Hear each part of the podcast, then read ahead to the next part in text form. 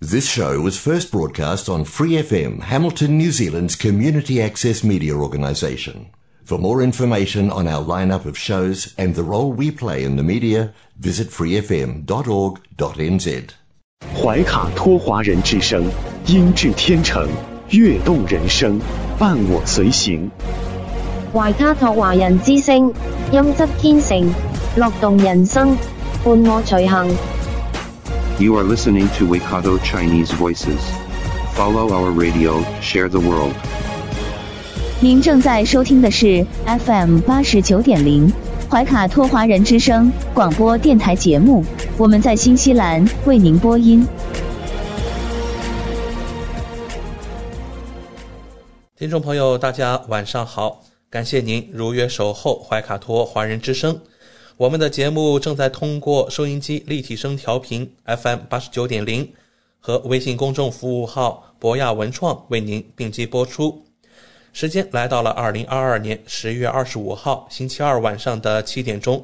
那今天啊，也是新西兰劳动节小长假复工后的第一天，不知道您的工作和生活是否如往常一样忙碌呢？那么接下来两个小时的黄金时段，就会有我奥斯卡还有我的搭档小峰轩轩来陪伴您度过今晚的黄金时段。那么，首先和您见面的栏目是由您熟悉的《中新时报》特约播出的读报时间，您将会了解到明天即将出版发行的《中新时报》各个版面的精彩内容。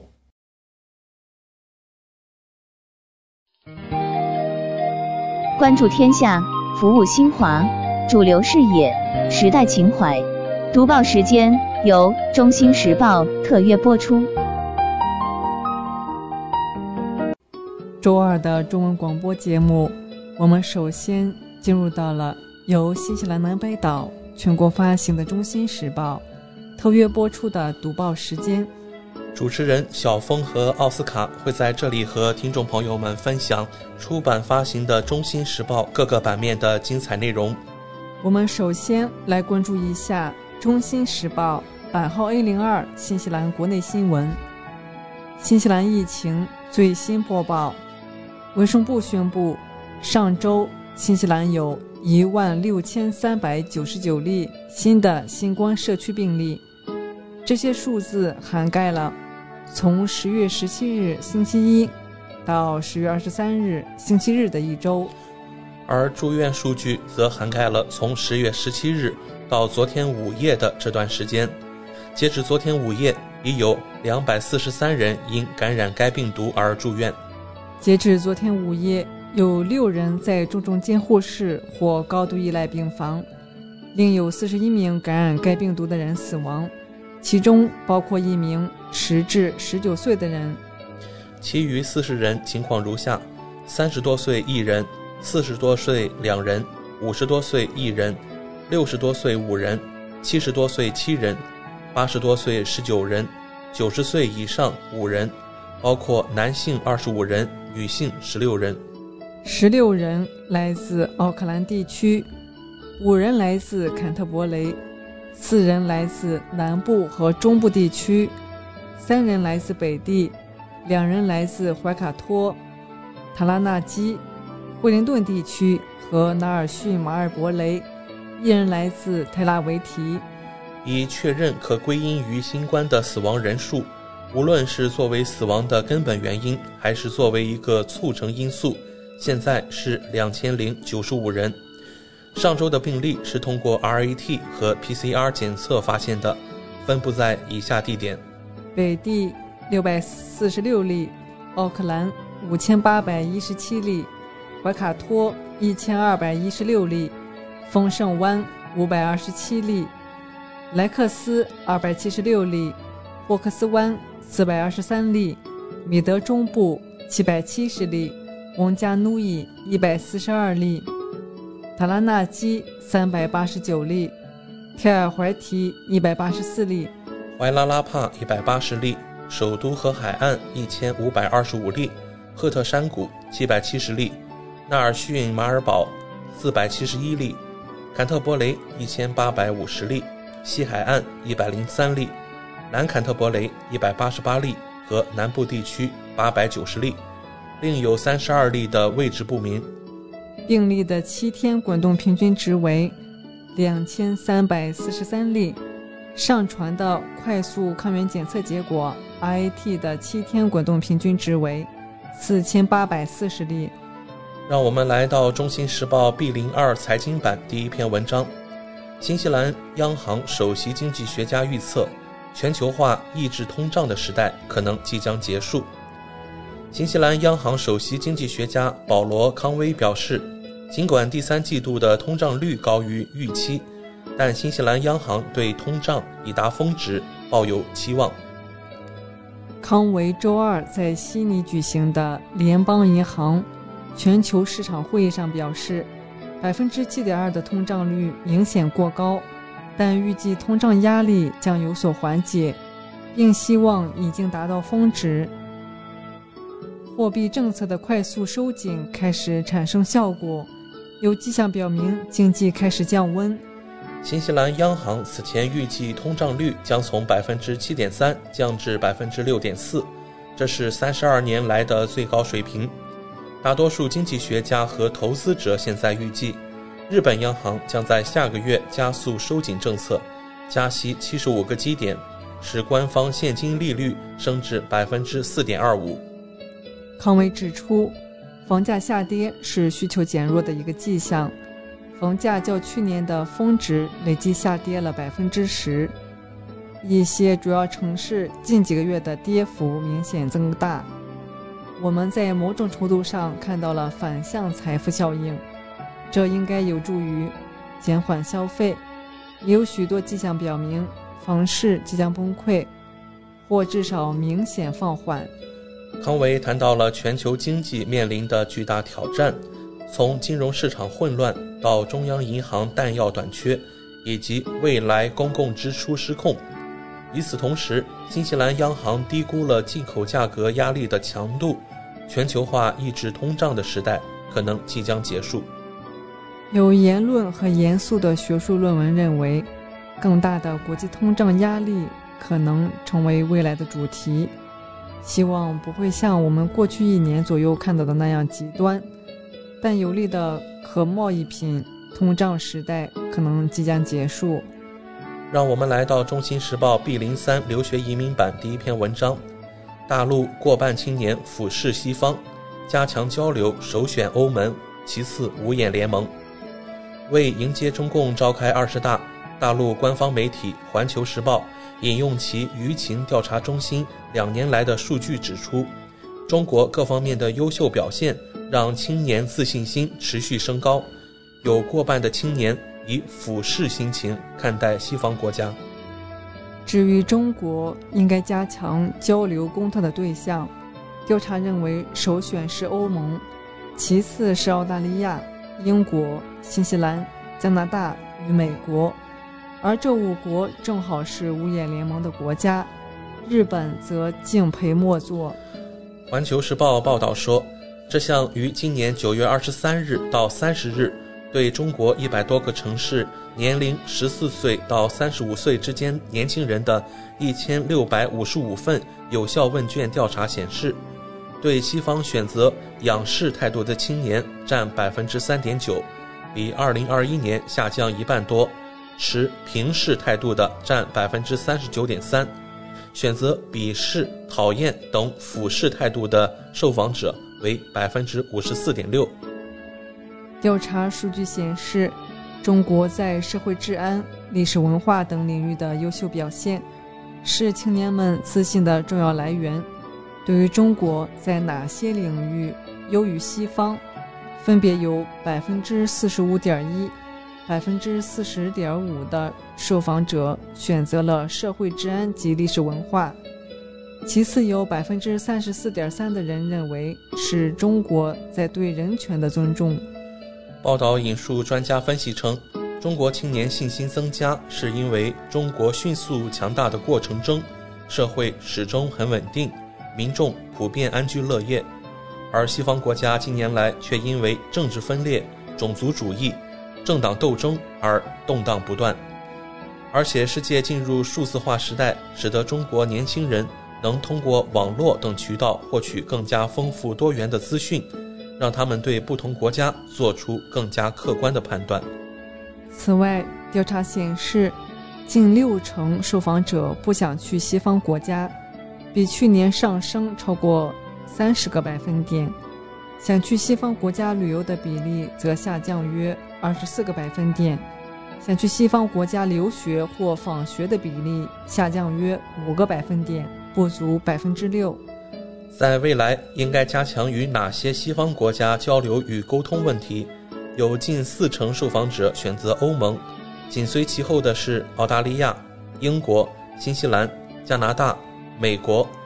这五国都是目前与中国外交关系最差的国家，也是被视为较敌视中国的五眼联盟成员。而选择日本交流沟通的人最少，仅占受访者的百分之十五点一。下面来关注《中新时报》三零二旅游版第一篇文章：新西兰借女足世界杯向全球游客发出邀请。十月二十二日，二零二三年。国际足联女足世界杯抽签仪式在新西兰奥克兰举行。新西兰以令人震撼的毛利传统仪式，向即将到来的参赛球队、球迷和全世界游客发出诚挚邀请。本届女足世界杯由新西兰和澳大利亚联合承办，从2023年2月起，十支参赛队伍将驻扎在长白云之乡新西兰。为赛事做准备，为此，新西兰发布了一支于伊甸公园体育场拍摄的短片，欢迎参赛球队、球迷和游客的到来。短片中所展示的是毛利欢迎仪式，以新西兰本土树木的树枝作为信物放置于地面，通常用于欢迎特别重要的客人。位于奥克兰的伊甸公园体育场。也是2023女足世界杯的主办球场之一。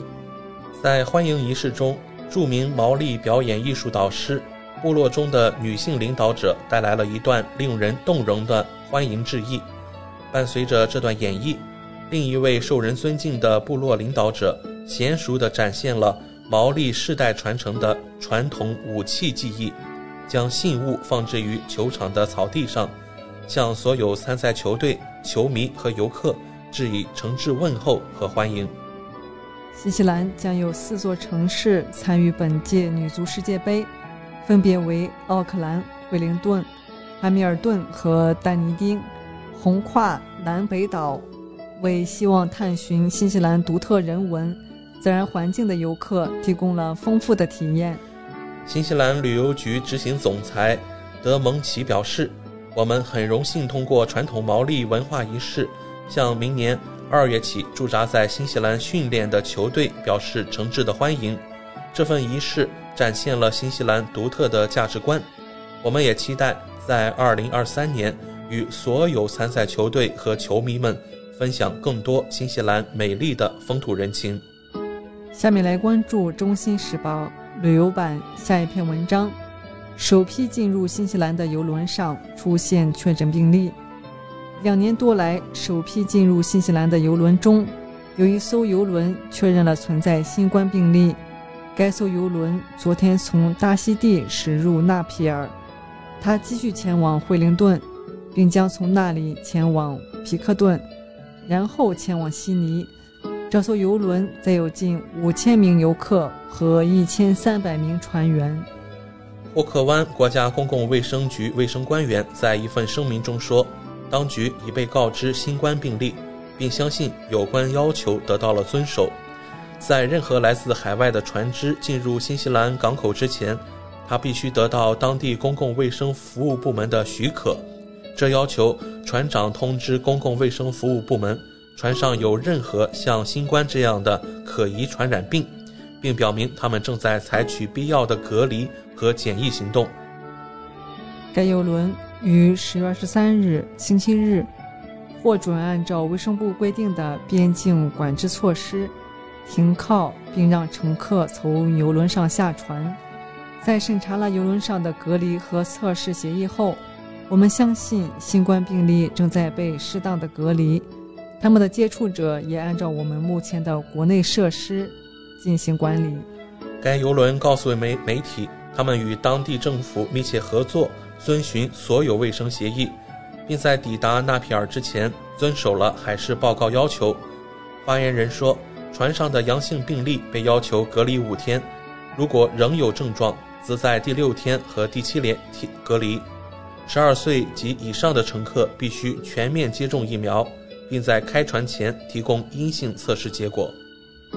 下面来关注《中新时报》旅游版下一篇文章：新西兰梦想工作招聘遇冷。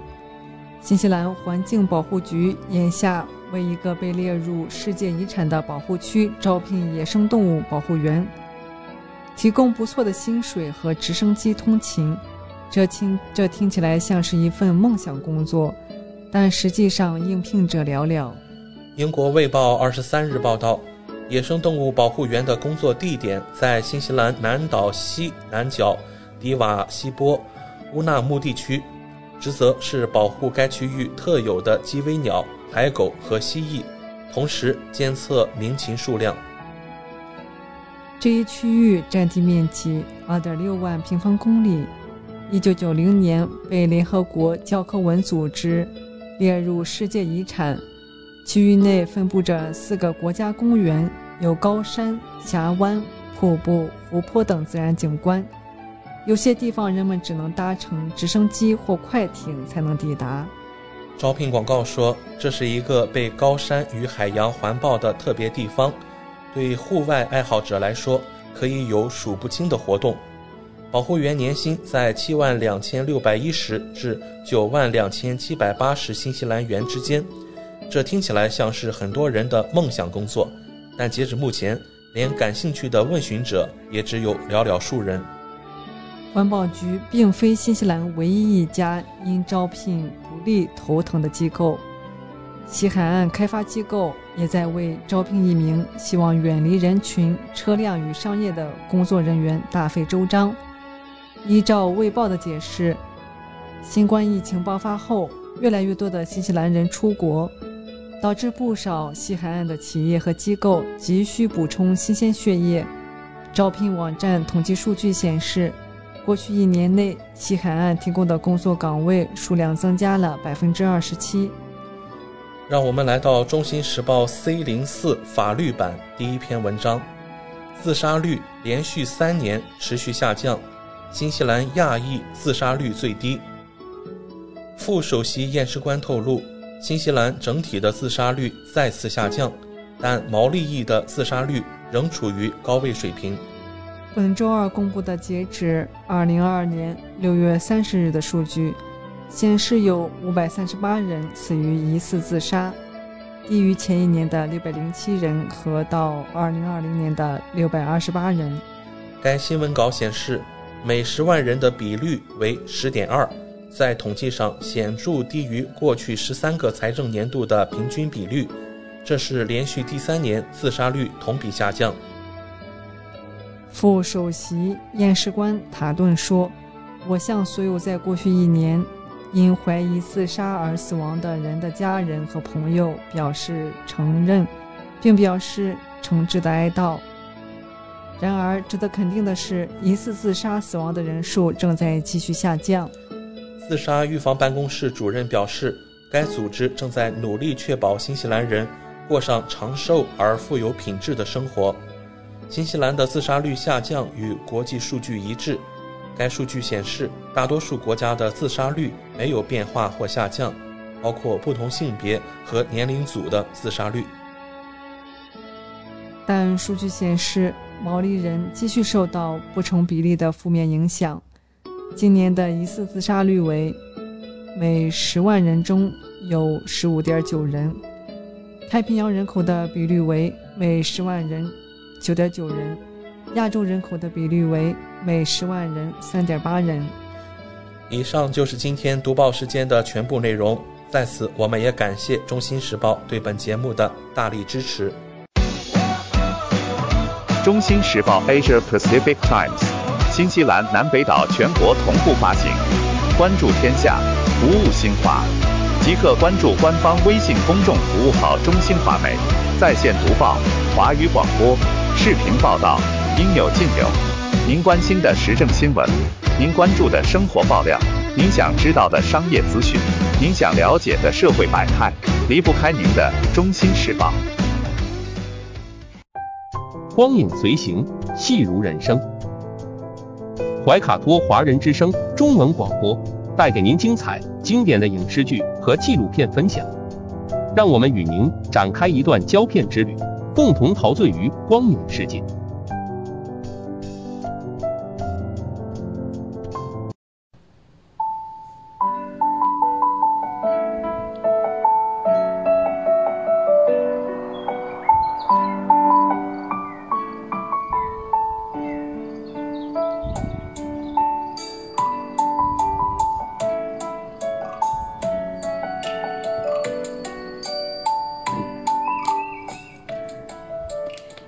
爱的听众朋友们，新西兰怀卡托华人之声一直陪伴您，我是主持人轩轩。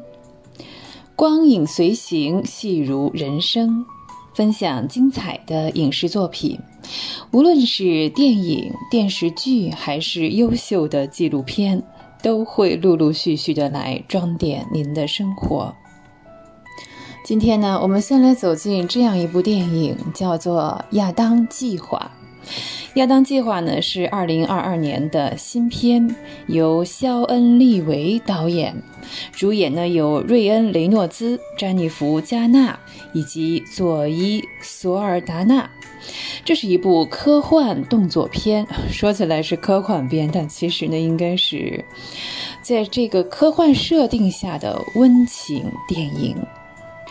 所以呢，我们看这部影片的时候呢，不要去操心我们要去理解什么科学概念啊、什么悖论啊、设定啊。嗯，他讲的是在未来世界呢，我们已经实现了时间上的旅行。在二零五零年，亚当的妻子呢，在一次去往二零一八年的时间旅行中啊，消失了。于是呢，二零五零年的亚当就要前往二零一八年去寻找和拯救自己的妻子。呃，问题是呢，出现了失误，他来到了二零二二年啊，就是本年哦。好，二零二二年呢，十二岁的亚当虽然是脑子灵活，但那个时候身材是非常的瘦小，因为父亲的离世啊。导致他的情感上也非常的敏感和脆弱，身材瘦小呢，又经常受到欺压，和母亲的关系呢，嗯，也不是那么的好啊，很紧张的。没想到呢，这个亚当的妻子呢，在二零二二年这个时空当中呢，也是存在的。但是呢，为了世界和平，哎，这样一个主题呢，必须回到二零一八年去摧毁时间旅行装置。妻子呢，是为了给亚当拖延时间，再一次的牺牲。啊，这个大的亚当和小的亚当啊，来到二零一八年啊，想找到父亲，并且告诉他们真相。嗯，于是呢，三人是合力摧毁了装置，并且。打败了敌人，结束之后呢，三个人呢要各自回到自己所在的时空当中去。父亲呢，也许这是因为知道自己不久就要去世了，嗯，决定呢花更多的时间来陪陪家人，说不定还能避免这个死亡的发生啊。小亚当呢也更懂事了，学会了体谅和理解母亲，和母亲的关系呢大大的好了起来。那成年的大亚当呢，则来到了和妻子相识的时间地点，与妻子重新开始。要这么说，整部影片的情节哈还是挺简单的，脉络也是比较清晰的。开头我们似乎看一看啊，能猜到结局的那种了哈。影片的片长呢，有一个小时四十几分钟啊。嗯，没有时间说是去 失去什么，或者是修复什么。关于时间旅行呢，其实有啊，真的太多的电影了。要从众多的概念当中去塑造一个新的思路、新的概念，却是并不简单。那这部影片嘛，实际上是弱化了关于科幻的部分，将重点放在了人物的情感上。在观看的过程当中，我们完全不会去深究啊，说这个科学理论的设定是否合理。嗯，根本就不会纠结在这件事情上。如果相同的自己，呃，与自己相遇，会不会改变我们的人生轨迹呢？不知不觉当中啊，每个人在观影的时候也被带入了这个这个话题当中。如果进行时间旅行，听众朋友们，不知道你们会选择去哪一个时空呢？影片中啊，成年亚当与小亚当这种碰撞是相当的奇妙。大亚当呢，知道所有关于小亚当的事情；小亚当呢，对成年亚当非常的好奇。而他们明明是同一个人，呃，却是完全不同的两种类型。成年的亚当呢，想回到过去，他是为了寻找和救助妻子。小亚当呢，想去往未来，那纯粹是孩子的好奇心啊，对未来的向往，好奇啊，自己是怎么变得哇这么强壮的，这么瘦小，自己将来会变得这么这么强壮啊？好奇啊，自己还会结婚，还有太太，嗯，这个事情呢是天机不可泄露哦，所以成年亚当呢也不能说多了啊，对这件事不能说太细啊。好，小亚当的一举一动啊，都可能会影响到，对，就是他现在的存在，嗯，所以最好还是不要去干涉啊。然而，连接过去与未来的是什么呢？当然就是现在哦，是当下。如果真的有时空旅行，对当下满意的人，还会不会说啊，我要去看看未来，我要再回到过去去改变什么？自己和爱人是否会白头到老？自己的子孙啊，是不是过的嗯什么都不缺的好日子呢？那对当下不满意的人，想想，可能会更多的选择回到过去吧，是改变现在的这种状态，告诉自己不要再走那些错误的道路，不要再做那些错误的选择。总而言之啊，这个亚当计划呢，嗯。可以作为一部这个解闷儿的哈爆米花电影来看，啊，如果以这个标准来说呢，嗯，它这个分儿还是还是可以的哈，还是及格的。至于其他的，嗯，我想也是仁者见仁，智者见智啊。好，我们聊过《亚当计划》这部电影之后呢，再来看一下纪录片。最近呢，中日合拍纪录片《宝藏》在开启了这个看片会。是，今年是中日邦交正常化五十周年。值此之际呢，由云南省人民政府新闻办公室、中国新闻社、日本大富电视台联合摄制发行的纪录片《宝藏》。这部纪录片《宝藏》呢，分为上下两集，总时长呢是六十分钟。纪录片的音乐呢，真的是可圈可点，是由两组音乐人一路放歌起舞，到云南采风啊，呃，展示了当地的风土人情以及繁荣和谐的真实生活场面，以及呢这些呃场面之后震撼人心的精神力量。值得一提的是呢。《宝藏》这部纪录片呢，还有藏族音乐人像热西、才让旦以及音乐人吴俊德，他们是一起走进了丽江，还有迪庆采风为线索，先后采访了古稀之年仍在传承民族文化的丽江纳西族东巴。还有像国伟啊、金沙江畔的古渡口，还有最后的摆渡人，以及外出求学又回到故里传承传统文化的藏族青年扎西培楚，以及呢，独克宗古城当中呢弘扬唐卡文化的画师华旦南家等等。这是上集啊。那在下集呢，就由云南著名的藏族歌唱家央金拉姆与她的丈夫、女儿展开另一条路线，是共同寻访故里迪庆啊这样一条主线。展示了百岁老人坚持锅庄舞的传承，父子两代人呢共同守护滇金丝猴，以及子承父业传承的是悉尼黑陶制作工艺。新迪庆人在。塔城安家经营民宿啊，以及藏族妇女啊，通过手工艺品让一个古老的村落又重新焕发出生机等等各种各样的故事。在看片会的现场呢，影片获得了专家们的肯定。影片巧妙地用音乐人寻访的方式串联起云南和西藏啊这地区的宝藏们，呃，用于像国外的这些观众啊，他们更易理解和接受的方式来讲述普通人的故事。敬畏自然，坚持传承，哎，格外彰显了这样的主题。同时，社会发展、民族团结的深层主题也是和谐统一的表现。这我们要说这部纪录片，呃，宝藏纪录片真的是一个宝藏。就像习近平主席所说哈。嗯，全国各族人民要像石榴籽一样紧紧地团结在一起。我们一直都是一个统一的多民族国家。宝藏所传达的精神令人感动，像云南广袤的大地孕育出丰富的物产，这些物产又养育了当地的各族人民，而人的精神，这是这片土地上最大的宝藏。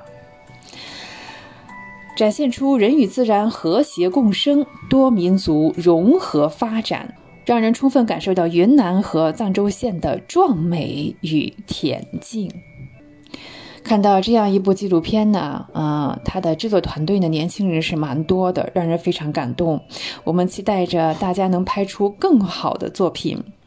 这部纪录片呢，将在日本大富电视台黄金时段首播，随后呢还会重播，并且在中国新闻网以及多个国家媒体平台会陆陆续续的播出。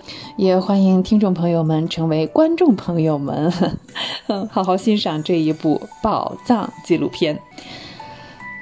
啊，光影随行，戏如人生。萱萱又要与您说再见了，非常感谢您的时间。怀卡托华人之声与您常相伴，再见。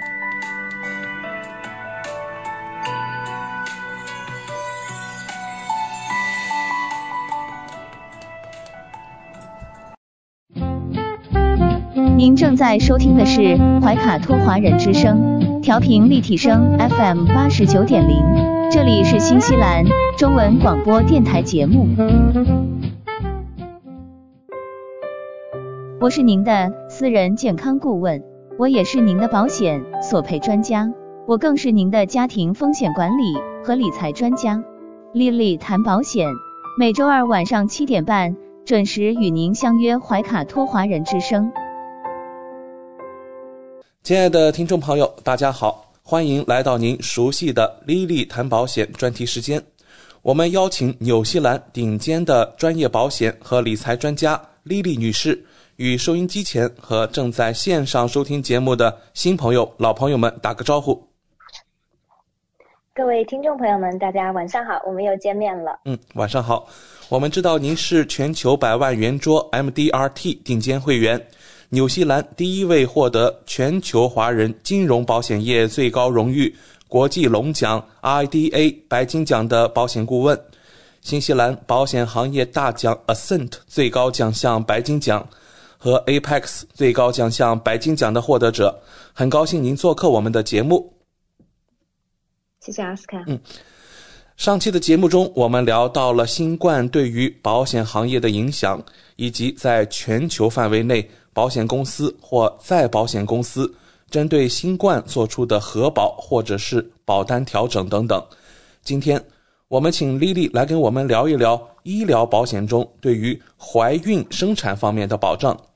首先啊，请教您，我们购买的高端医疗保险中有针对怀孕生产方面的保障吗？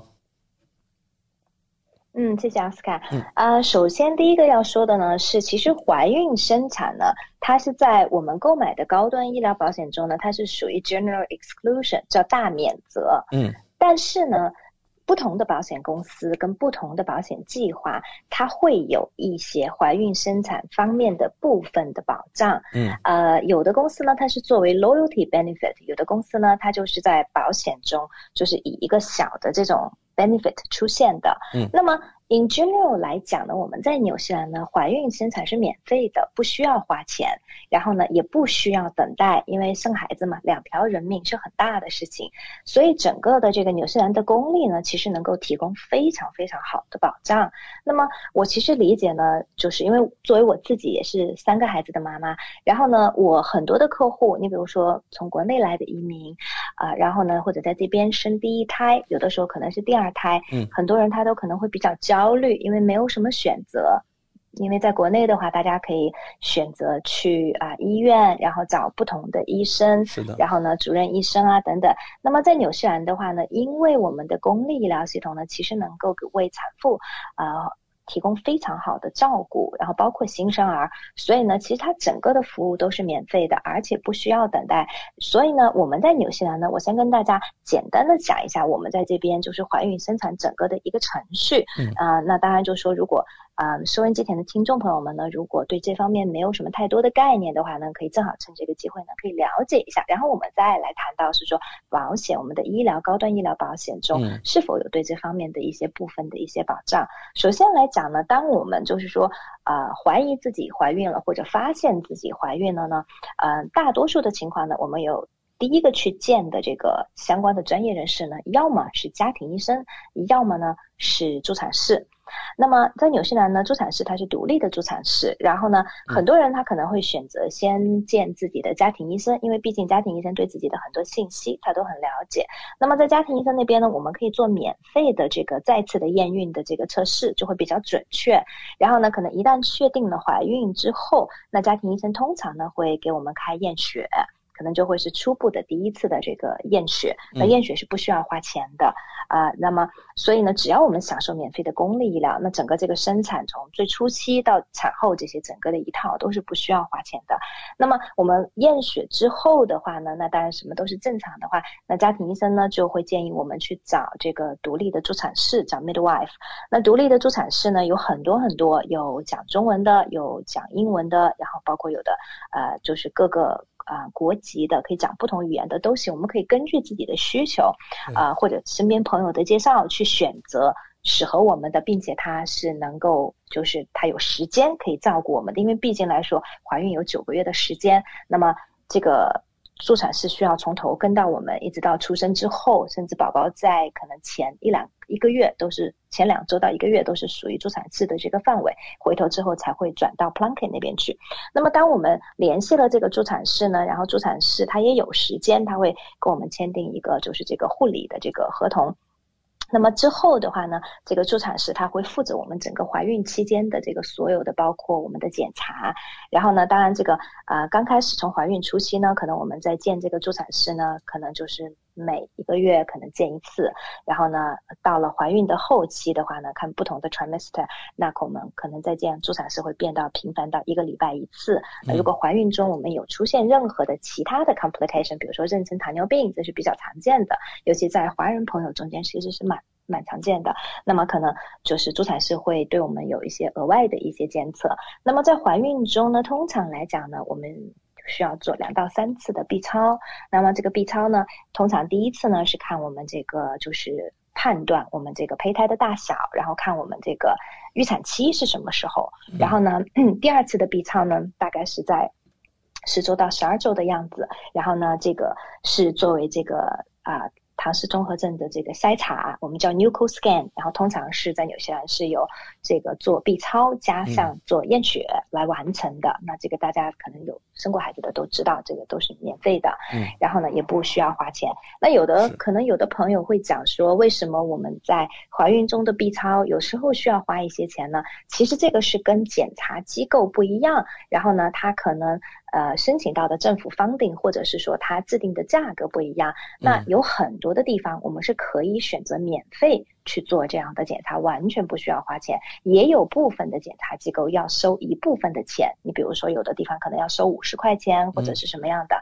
那当然，就像我讲的，大家可以选择不需要花钱的地方，所以那整个整个过程就都不需要花钱。然后第二次的这个 B 超呢，就刚才我提到第三次的 B 超呢，可能就是在二十周的样子啊，可能再做一个这个 B 超，看看这个孩子成长的这个问题。那个时候就能够看到性别了。我们大家就是想要知道的这个性别。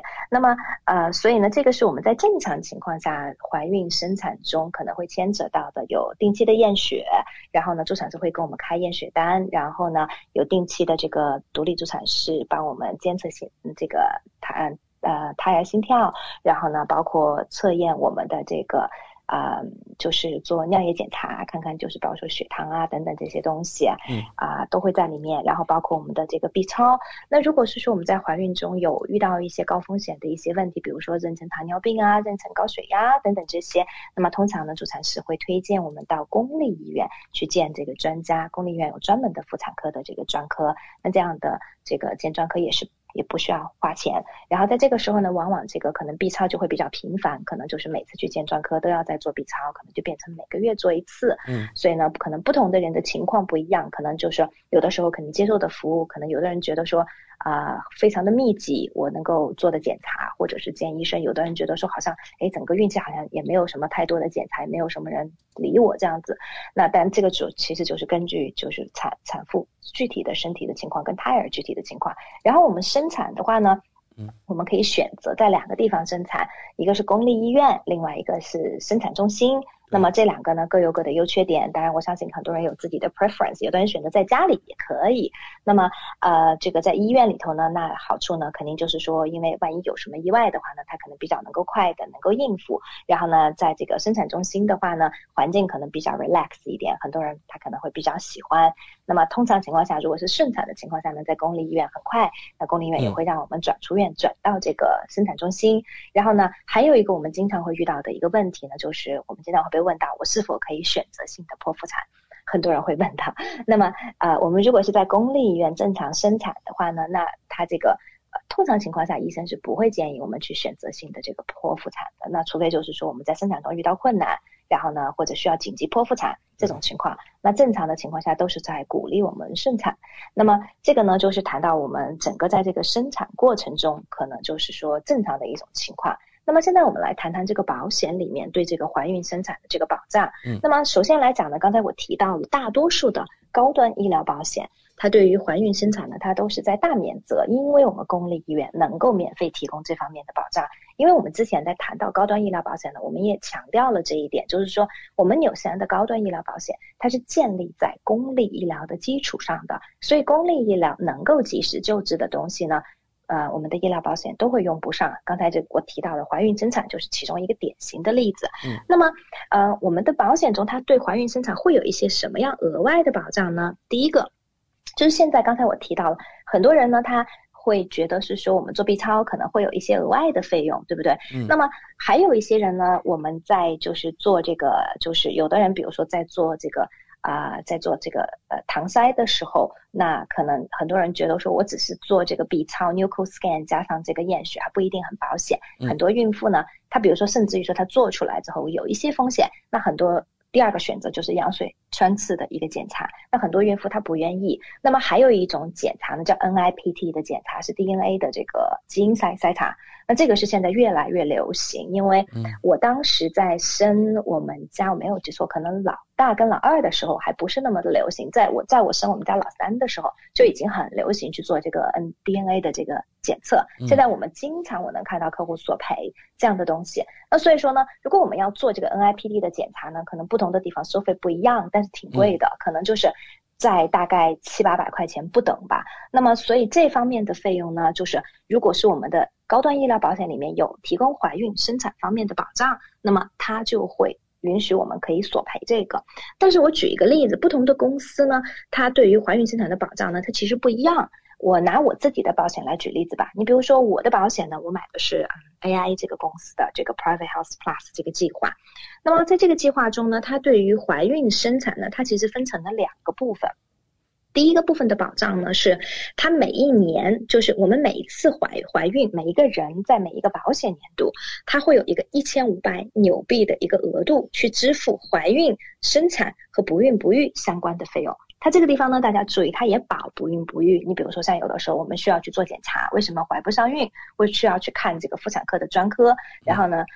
就是看专科需要花钱嘛，然后呢，私立的妇产科专科去知道为什么我怀不上，那相关的包括这个不孕不育检查，它都在这个一千五百块钱里面，它都有保。像我刚才举的例子，我们要做这个啊怀孕期间的这个 DNA 的检测，或者额外我们做 B 超收的额外的费用，都可以在这个一千五百块钱里面索赔。那么很多人就会问说，那如果是说我怀孕的时候，我想要走私立的妇产科专科，可以吗？可以。其实，在纽西兰的大多数城市都有，包括我自己生孩子的时候，我也是选择的是私立的这个妇产科的专科。但是呢，私立妇产科专科他们通常收费呢，他们是以 package 就套餐价格他们来收的。嗯那套餐价格可能不等，我看到的索赔中有可能三千五到可能七千块钱都有不等的这个价格，接接近七千块钱。那所以说呢，他们的套餐价格呢，那很显然，比如说我。取个中间值，比如说他要收四千五百块钱，那我的保险赔一千五百块钱，那肯定是不够的嘛，对不对？然后呢，他们这个套餐价格呢，它其实无论你是顺产还是剖腹产，它其实都是这个价格。因为虽然我刚才提到了，如果我们要剖腹产，那只能在公立医院进行，也没有办法在私立医院进行。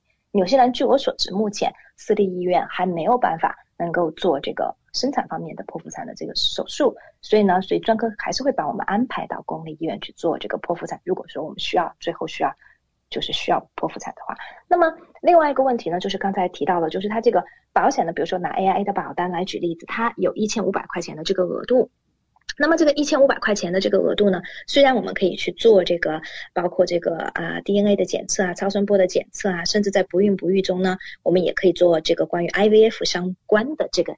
检查，但毕竟呢，它这个额度是比较低的，虽然也没有垫底费，然后呢，它一个保单年，然后呢，一次怀孕我就只有一千五百块钱。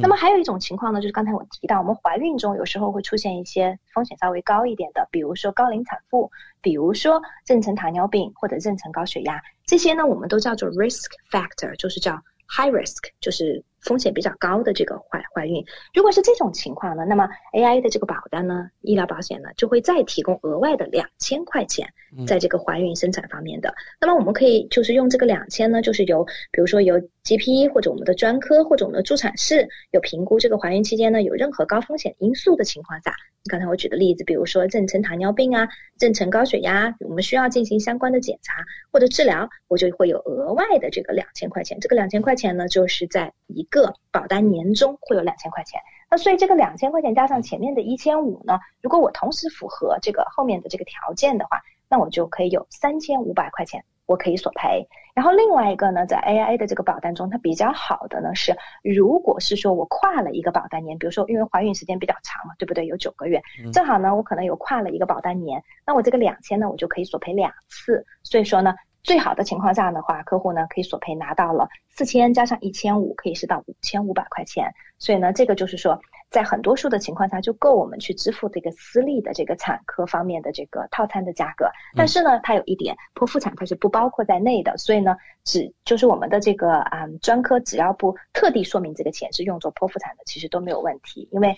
呃，我们在生产的时候并不知道会是顺产或者是剖腹产，而且这个钱我们是提前交嘛，对不对？嗯。那所以呢，这是刚才我谈到的第一个，就是我自己的这个保险公司。另外一个呢，就是我谈一下市面上最大的两家医疗保险公司，一个是 Southern Cross，一个是 NIB，这两家公司都是买的人也特别的多。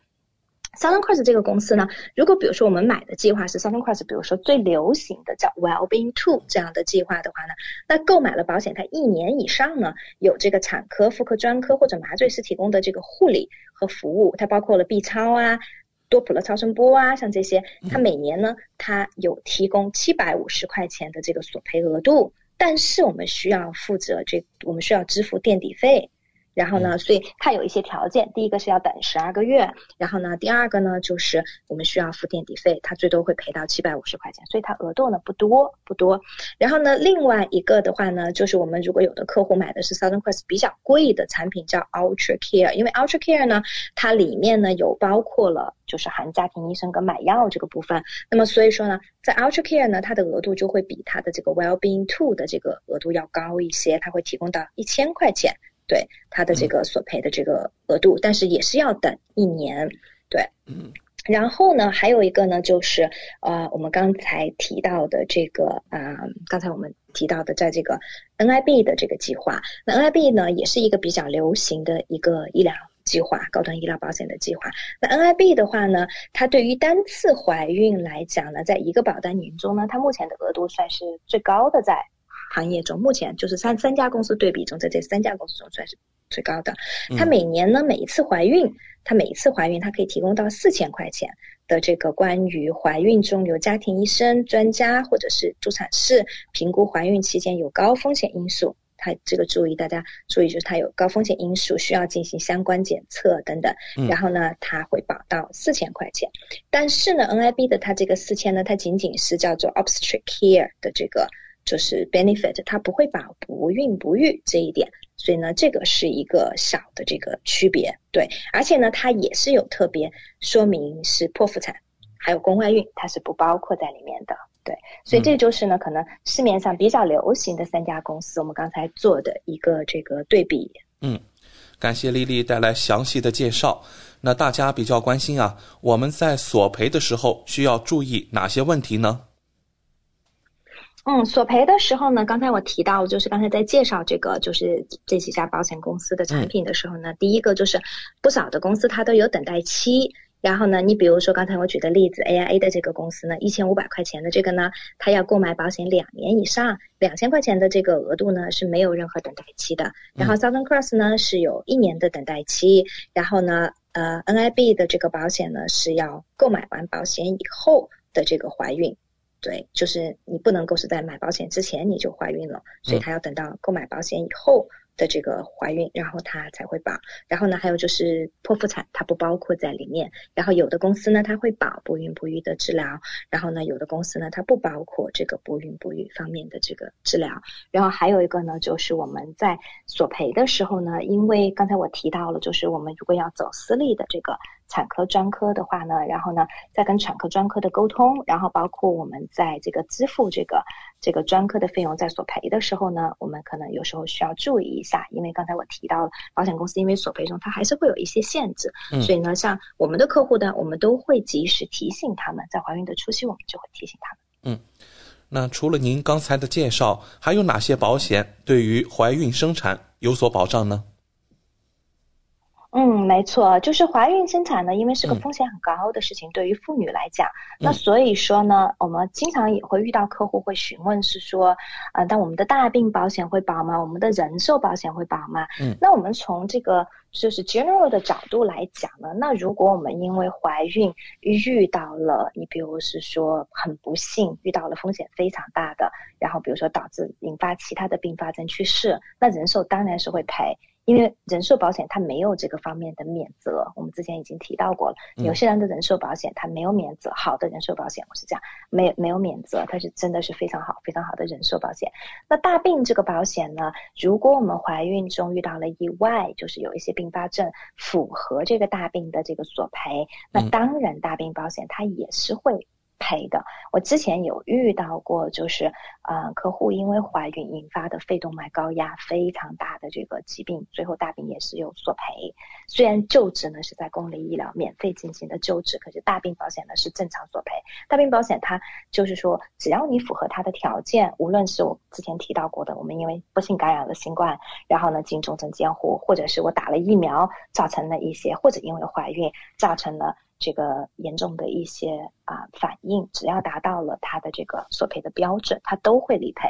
另外一个呢，就是我们的大病保险里面呢，有的保险公司呢，它其实里面它有赠送一些保障，怀孕生产方面的保障。我还是拿我自己的保险来举例子，因为这个比比较好举举例子。比如说 AIA 的保险，它里面有赠送叫新生儿保障。新生儿保障呢，就是它是自动送的，你购买了这个大病呢，它就自动会送。就是说啊，如果是说这个新生儿出生出现了五种中的任何一种。的这个先天性的残疾，那么它就会一次性的理赔。你比如说像兔唇、唐氏综合症、脊柱裂，然后呢失明、完全失明，或者是说缺少就是两个这个啊我们的肢体，包括手或者脚等等这样子。嗯。然后先天性肢体残缺这些，它就是会有新生儿的这个保障里面的这个索赔。然后呢，嗯，当然他这个他是说的，他这个就是定义是要就是出生的时候患有。五种特特定先天性疾病中任何其中一种，并且在出生三十天后要存活下来，然后呢，他会赔到我们的保额百分之五十，最高达到五万块钱。但是呢，我们索赔这个不会降低我们投保的，我们大人投保的这个重疾保险中的这个保额，它是它是不会降低的。所以这个是大病中第一个是自带的。另外呢，我们在购买大病保险呢，我们可以选择性的投保呢，它叫。Maternity 的一个保障，就是怀孕生产方面的这个保障。当然，这个选择性的这个保障呢，它叫 optional children and maternity benefit，就要单独的加钱。当然也不是很贵。那这个保障呢，它其实主要是把怀孕中呢三种比较严重的这个。怀孕中出现的意外，第一个呢，子痫，我之前也有客户索赔过。然后第二个是葡萄胎，然后呢，第三个是弥散性血管内凝血，就叫我们英文简称叫 DIC，这个是很严重的。那我们遇到任何这三种中的这个怀孕中的 complication。这个妊娠一定都需要终止，因为风险是非常大的，啊，那么所以呢，它我们如果有加选这样的保障的话呢，那么它就会理赔，但它理赔呢，它因为这个加选的这个保额并不是很，就是这个这个这个保障并不是很贵，所以它的理赔呢就只有一万块钱，也不是很多，但这个理赔呢也不会降低我们本来购买的大病的这个额度，所以目前来讲呢，这个就是我们的重疾中能够对我们提供的这样的一些保障，对。感谢丽丽今晚带来医疗保险中对于怀孕生产方面保障的精彩介绍，和听众朋友分享了最新的业界资讯。选择丽丽就等于选择了一位私人健康顾问、保险索赔专家、家庭风险管理和理财专家。再次感谢您今晚带给我们的访谈节目。嗯，谢谢大家。如果大家还有额外的问题呢，欢迎大家下来以后呢可以联系我，添加我的微信，微信 ID 呢是 N Z L E E L E E，或者搜索我的手机号码零二一八九六三五八，然后可以单独跟我咨询。嗯，好的，谢谢丽丽，我们下周老时间和大家空中电波再见。谢谢，我们下周见。跟丽丽买保险，关键时刻从来不会让您失望。听众朋友不但可以在每周二晚间七点半收听到丽丽在怀卡托华人之声的专题节目，还可以在每周全国出版的《中新时报》财经、保险、金融版面找到丽丽的专栏文章和联系方式。我是您的私人健康顾问，我也是您的保险索赔专家。我更是您的家庭风险管理和理财专家，丽丽谈保险，每周二晚上七点半准时与您相约怀卡托华人之声。怀卡托华人之声，音质天成，悦动人生，伴我随行。怀卡托华人之声，音质天成，乐动人生，伴我随行。You are listening to Waikato Chinese Voices.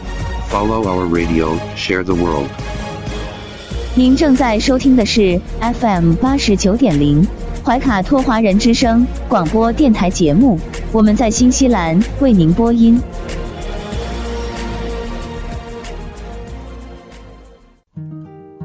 感受东方文化，体验汉语魅力。怀卡托华人之声电台主播轩轩主持，中文了不得，让您足不出户。感受地道中文，轻松学汉语，快乐中国行。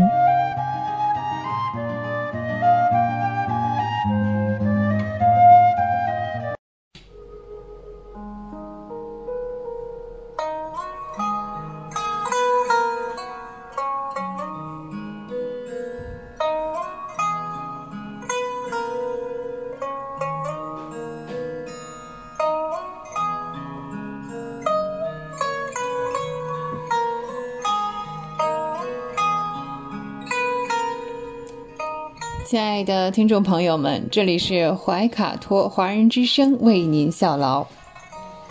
接下来呢是轩轩为朋友们带来中文了不得。无论在祖国还是海外，熟悉的乡音总是让人感到温暖亲切。中文不但博大精深，而且好学好玩，很有趣。比如我们这个小栏目的名字“中文了不得”。还可以说不得了，更可以说了得。这样的排列组合方式，在全世界的语言中恐怕是独一无二的。那在每期节目中呢，我们一起来聊一聊中国文化常识。此外呢，每期介绍一些中文学习的知识点、重点啊、难点啊。这两者相结合呢，可以活学活用，事半功倍。好，在上一期的节目当中呢，我们还是继续着中国历史上的科学发明。我们聊到了突火枪，哎，这一现代枪炮的开山鼻祖。那发明了突火枪之后呢，军事上用火器的记载也日渐增多。在金代呢，曾经用火枪击败过元军。金元在开封交战，双方都使用了火炮。好，最实在元代呢，也是比较普遍的出现了像这个铁铸啊或者铜铸的筒式的大炮，被称作火铳。现在历史博物馆啊，特别是中国国家博物馆当中，还保存着公元一三三二年至元至顺三年制造的一尊铜炮，这是已经发现的世界历史上最古老的铜炮。元末呢，有农民起义，很多是用自制的大炮，在浙江曾经保存着公元一三五六年的两尊大炮。明代有一本著名的军事制作，哈，叫《武备志》，武器准备啊志。其中呢有许多新发明的武器的图片和说明，例如能够同时发射十支箭的火弩流星箭，发射三十二支箭的一窝蜂。哎呀，这个名字起的啊，果然是非常的形象。还有类似于像初级的火箭啊，我们叫做神火飞鸦等等。特别是有一种啊，叫做火龙出水的火器，可以在距离水面三四尺啊这样一个地方呢飞行，而且远达两到三里这样的距离。犹如火龙出于水面，药桶完浆，腹内火箭飞出，人船俱焚，可见它的这个威力也是蛮大的。可以说呢，这是呃雏形啊，就是相当于两级火箭的雏形哈。它利用了是四个大的火箭筒，燃烧喷射会产生这样一个反作用力，把龙形的这个箭筒啊再射出去。当四个箭筒的火药燃烧完之后呢，又引燃这个龙形火箭筒张的火药啊，再射向敌方。第二集就出发了，是吧？好，那设计的构造在当时真的是非常先进。在明朝末期，为了抵御在东北崛起的满族的入侵，兵器方面呢，我们也是有了巨大的发展。还是刚才提到那本叫做《武备志》当中啊，发现当时啊，曾经呢有人制造出能够进行喷射推进的圆弹。呃，在辽宁那个地区哈，战争当中呢，我们就曾经使用过它的原理哈，跟近代的飞弹是相同的。好，在清朝啊，封建王朝建立之后呢，呃，这个统治者呢是非常的嗯担忧啊，这种兵器落在普通劳动人民的手里啊，会反过来在抵抗朝廷的统治呢，就严禁流传。呃，在晚清呃课本当中啊，还是这个五倍制啊，它是继续下去的。把这一部分完全删除了。所以说啊，以上这些啊火药武器呢，在当时的世界上是最先进的水平。火药呢，不仅造成武器呢用于战争当中，还有一种作用是我们中国人最津津乐道的，对，是作为娱乐呀，烟花啊、烟火啊、鞭炮呀等等是他们的原料。像在像《武林旧事》啊、呃《孟良录》《士林广记》等书上，都有关于南宋元朝怎样来这个用焰火来庆祝节日这样的记载。火药呢，也逐渐被人们所熟悉掌握，在民间呢也可以运用。此外呢，像开山啊、采矿、破土啊、动工这样的。也是为呃平时的这个日常的建设啊、和平建设、生产劳动，呃这样的新的途径是非常有益于不仅中国人，是全世界人民的生活。前面已经说过哈，十三世纪的阿拉伯书籍当中就出现了像“中国雪”这样对箫的称呼。箫啊是随着我国和波斯以及阿拉伯等国的商业贸易传往西方的。至于火药哈，以及这个火药武器，首先呢也是传入了阿拉伯，再辗转传到了欧洲。十三世纪呢，阿拉伯人的手中的兵书啊，像有契丹火轮、契丹火箭等这样的名称，在契丹呢，对他们来说就是中国。在西洋史中啊，是说公元的一三五四年，我们当时还是元朝啊。德意志的这个僧侣哈，曾经发明过火药，他这个算不算得上发明？哎，真不好说哈。因为我们的祖先孙思邈，他的火药方子七百年前就有了，比我们晚了七个世纪还多哈。嗯，所以哈，在十二世纪的时候呢，我们已经有了火炮，在那个时候的欧洲战争当中呢，还是像。堂吉诃德的那种那种士兵啊，什么长矛冲向大风车哈，嗯，呵呵一笑哈，啊，只能是马上使用像盾牌呀、长矛呀、刀剑这种冲杀。我们到了我们的明朝洪武年间，西方人呢才把我国的新型火药武器带了回去，然后广泛的传播于欧洲。恩格斯。呃，曾经讲过，欧洲和法国其他国家呢，是从西班牙的阿拉伯人那里得知火药的制造和使用，而阿拉伯人是从他们的东边的各国人民那里学来的。那里的人们呢，最初的发明者是中国啊，从中国人那里学到的。恩格斯正确地指出了历史的事实。其后，西方人民呢才利用东方中国发明的火药武器，摧毁了贵族的城堡，推动了社会的前进。我们都没有要过专利费哟，啊，相反啊，他们现在对这个知识产权啊，真是啊，事前就得挣点儿哈，嗯，完全不一样的三观，资本主义啊。火药、造纸、印刷和指南针是世界呃公认的我们祖先的奉献啊，奉献给全人类的伟大创造，为人类的文明史写下了绚丽不朽的篇章。马克思呢，也对这段历史做出了深刻的描绘。火药、指南针、印刷术这些呢，都预告着资产阶级会来到这个世界。这三大发明。所以呢，能有资本主义，是不是还要感谢我们中国人的发明啊？火药把骑士阶层打得粉碎，指南针打开了世界市场，并且建立了殖民地，而印刷术呢，变成了新教的工具。马克思还说呢，总的来说，哈，就变成了科学复兴的手段，变成对精神发展创造必要前提的最大的杠杆。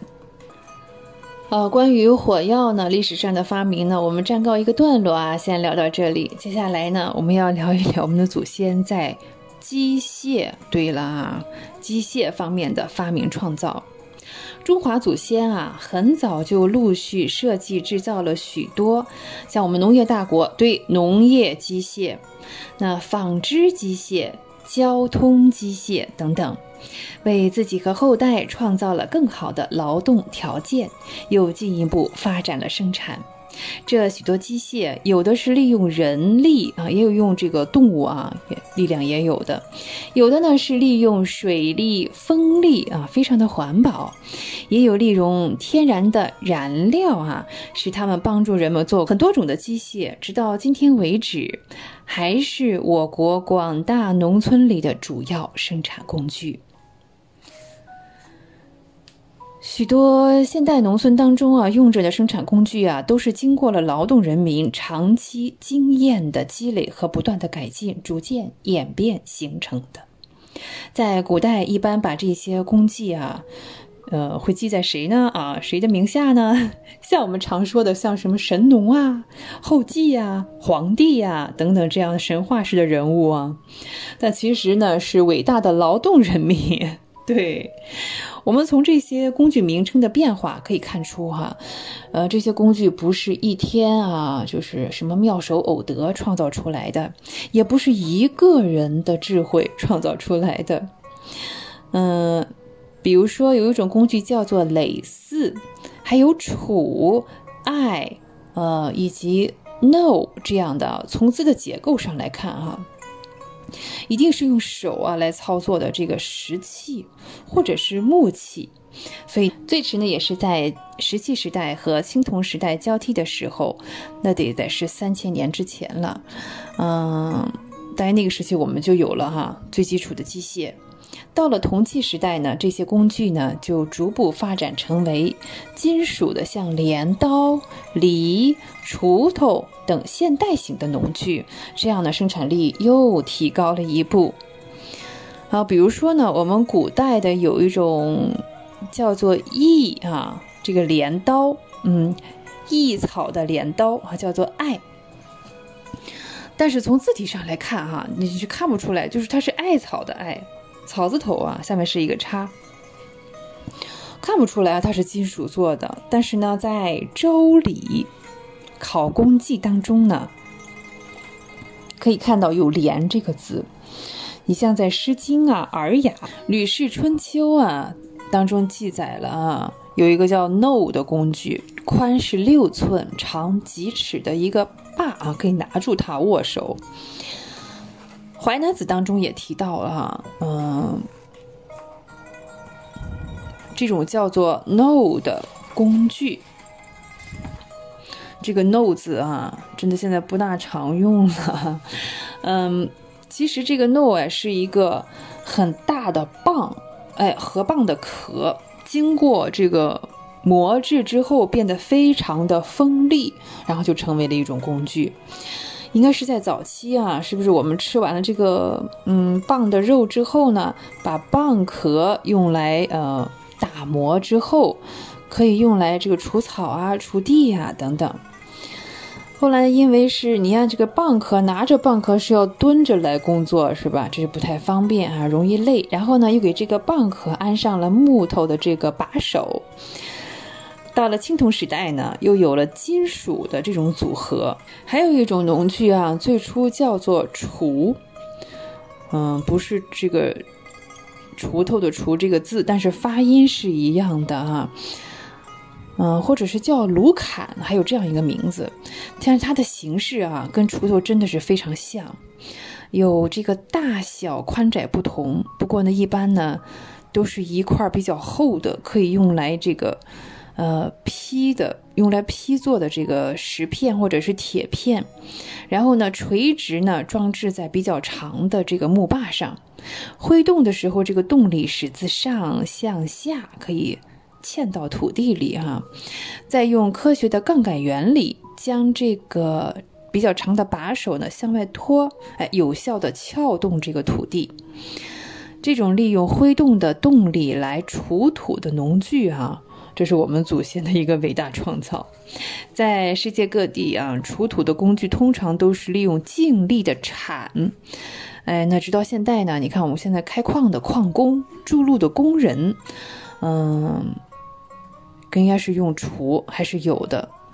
从事机械工具能效来讲啊，锄比铲要先进的很多，效率也更高一些。这也要分这个地带哈，如果到了南方啊，那粘土地带呢，可能这个锄啊就不是那么方便了哈。但是，一样啊，我们优秀的祖先呢，为了克服这种困难，啊，又逐步发明了今天在南方还能通用的铁搭。铁搭呢是普通的带有四个齿或者是六个齿的这样一种农农业工具，齿形呢是扁长，并且是比较的锐利。因为和土壤的接触面小了呢，是不是阻力也就哎变小了呢？但是它是比较尖的呢，这个每一个的压强是比较大的啊，这样比较容易插到这个土壤当中去。这种农具呀，在华北一般叫做钉耙，对。有没有想起了猪八戒的武器？北京的近郊呢叫做四尺，在南方叫做铁搭啊，搭配的搭。铁搭是在什么年代发明的？现在有点难考证了，应该是比较久远的。在徐光启所著的《农政全书》当中，可以看到哈，现在用的铁搭啊，它那个图片哈，跟徐光启《农政全书》当中的图片哇，几乎是完全相同的。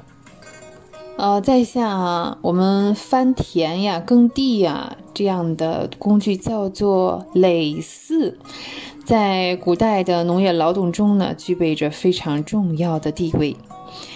据说是神农创造的，在《易经》当中，耒耜这个工具呢，分两部分，都是用啊木头来做成的。耒呢，指的是弯曲的这个手柄，大概是长的六尺六寸；耜啊，是翻地用的那个尺板，宽大概是五寸。耒的这个手板处还有一个横木，它的作用呢，就是用来推进。到了铜器时代呢，我估计这个蕾丝啊就不全是铜制的了啊，我们可以用和金属结合起来。那个时候啊是牛耕的开始嗯。古代呢，除了我们祭祀用牛之外呢，嗯，驾车呀、贵宾啊也会用到牛。直到孔子的那个时代哈。我们开始有了关于这个犁牛的记载。那牛呢是农耕的工具，耕田用牛又进一步提高了农业的生产效率。好，今天呢中国历史上的科学发明啊，这个小单元呢先和大家聊到这里。接下来呢我们要进入中文的小知识。今天呢我们先来聊这样一个词，叫做“好不”。好不相当于口语当中我们说多么，哎，多么好不啊，是用在少数的这个双音节形容词前的，表示程度很高，程度很深。我们经常说好不热闹啊，对，就是多么热闹啊，太热闹了，好不热闹。其实呢，这个好不，如果说好热闹啊。对呀，还是表示它很热闹的意思。好不热闹呢，也是非常热闹的意思，意思一样。口语当中呢，也会经常这样来使用哈。啊，我们举个例子哈，嗯，哎呀，突然间下起大雨来，卖伞的商贩好不开心啊，可以多卖几把伞哦。今天生意好哈，卖伞的商贩好不开心，那就是好开心呢，多么开心的。啊！父亲眼看儿子白白浪费时间，心里毫不着急，就是真着急啊！心里毫不着急。我们需要注意的是，当中哈，你好不加上这些形容词，嗯，这是一种形式。那如果我们说好加不。再加形容词，也就是说，这个“好不”两个字是分开加上的，它就是又不是一个意思了啊，又不是同一个结构了。比方我说“好不容易”，表示这个字事情很容易吗？不，表示这个事情很难的，表示很不容易呀。啊，我说哎，这个人真是好不礼貌，说他是很有礼貌吗？恰恰相反，表示他很不礼貌。所以这个好加不加形容词和好不加形容词啊，是两种用法，当然也是两种意义喽。我们再看啊，好不容易盼来长假，我们得充分利用，也充分休息。地铁里啊，人山人海，我好不容易才挤进车厢。哎。这是另外一种好加不加形容词，是吧？哎，好不容易才挤进车厢。嗯，跟人聊天的时候看手机，好不礼貌啊，就是很不礼貌啊，真不礼貌啊。好，我们刚才聊的是好不和好加不再加形容词啊，这样的两个用法，实际上也是给它区别了一下。接下来呢，我们再来比较两个词，像浮现。出现、浮现和出现，这两个都是动词，都表示啊，呃，露出来啊，显现出来的意思。呃，但是适用的在我们的眼前，在我们的脑海当中，慢慢的显现出来。常用的有浮现在眼前啊，浮现在我脑海中等等。啊，我们来举个例子啊。当小白就地重游时，往日的情景又浮现在他的脑海中，是这样吧？对啊，这是一种浮现啊，浮现在脑海中。好，我们再说啊，中国的深圳啊，改革开放的特区，曾经有一段时间，人们一提起深圳，眼前浮现的就是。五十三层的国贸大厦，它是深圳经济奇迹的象征。再看人们的脸上呢，都浮现出平和而善意的笑，看上去呢灿若山花。我们再说啊，嗯，二十大呢是胜利的召开了，胜利的喜悦时时的浮现在我们的脸上。中国人民的脸上，胜利的喜悦时时浮现在中国人民的脸上。聊过了浮现之后呢，我们再来看看出现。出现指的是这个人或者是东西啊，真的是客观事实当中从有到无的，在客观事实当中从无到有的显现或者是产生出来。对象呢，嗯，我们刚才聊可以是具体的。是具象的一个事物或者是人，有的时候呢也可以是抽象的。呃，像这个小白突然出现在我面前，哦，真是惊喜！啊，小白突然出现在我面前，真是惊喜。这时候呢，就不能说他突然浮现在我面前，这是说明他本人只是出现在我的想象当中啊。实际当中，我身边有没有站这个人呢？小白呢？没有。嗯，我要说出现是真的，他啊，实实在在的存在在我眼前了。我们再看，随着改革开放的深入，社会各方面出现了许多新情况、新问题，那我们要用新方法来正视它、解决它。好，这是就比较抽象的一个概念哈。好，再举一个哈，稍微难一点的例子哈。像无脊椎动物大量出现的时期呢，应该是在五六亿年以前。海水呢，嗯，可能是半咸的。那接下来呢，我们聊一个单字。在上期节目当中呢，我们曾经聊过这样一个字，也是词哈，叫“如”，哎，表示好像啊，呃，还有相比较啊，这个“如”哈。今天我们说这个字呢，叫做“若”。若哇，它和如的意思和用法非常的接近哈。作为动词和连词，嗯，现代汉语当中啊，若啊更加的书面一些，所以它用的范围呢比如要小。作为一个动词，我们经常说就是像这个如同啊，好像啊，如若，哎，就是这个若。在成语当中啊，用的比较多，像若无其事。若隐若现，欣喜若狂，还有若有所失等等。好，好，我们还是来举些例子哈。它作为动词，表示如同、好像的时候，在美丽的岛国斯里兰卡。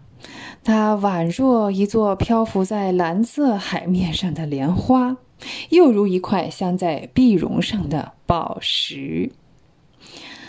那我们再看中国的古典园林啊，真的是庭院深深，人行其间啊，宛若步入了迷宫。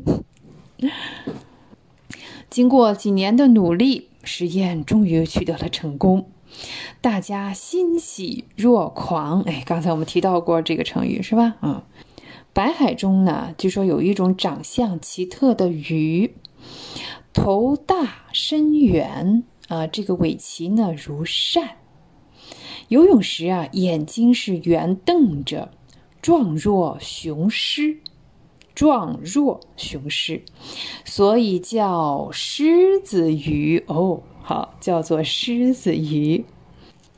好，若除了作为动词呢，也是一个连词，表示一种假设啊。在沙漠地区啊。呃，夏天的中午这个时间呢，地表的温度呢可以达到六十度以上。若在沙漠里埋一个鸡蛋，不久便可以食用，很快会熟的哦。哦，若在就表示如果在，这是假设，对吧？哎，若在沙里埋一个鸡蛋，不久便熟了。啊，在清晨。啊，我们会听到一些鸟的叫声，哈。若喜鹊发出婉转的叫声，啊，边叫边跳，自由自在，这是晴天的征兆。哦，这是老祖宗总结出来的哦。清晨呢，若喜鹊发出婉转的叫声，这是晴天的征兆。再看这个扁桃体炎啊。可能听众朋友们都有过这样的体会哈，扁桃体炎若反复发作，若在这表示如果哈，如果反复发作，会转成慢性，影响身体健康。好，听众朋友们，无论身在何方，中文了不得，中文不得了，也欢迎您继续收听怀卡托华人之声的其他栏目。我是轩轩，下期节目我们再会，再见。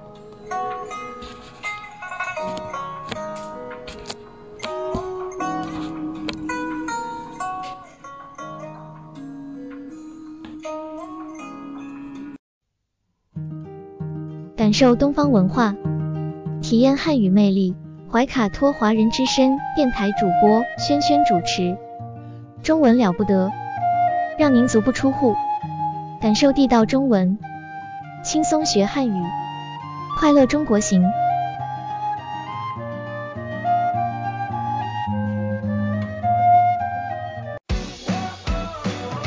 中新时报 Asia Pacific Times。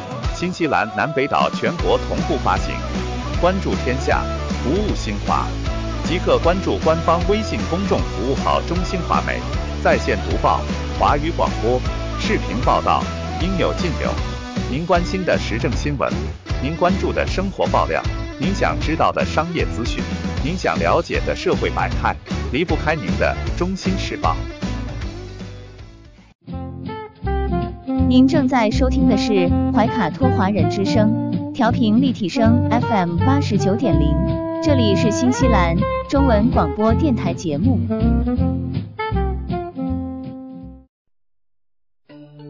知音、知心、知天下，同行、同心、同精彩。怀卡托华人之声美文分享栏目《心情物语》，用耳朵倾听你我的快乐。用心灵关注世界的宽广。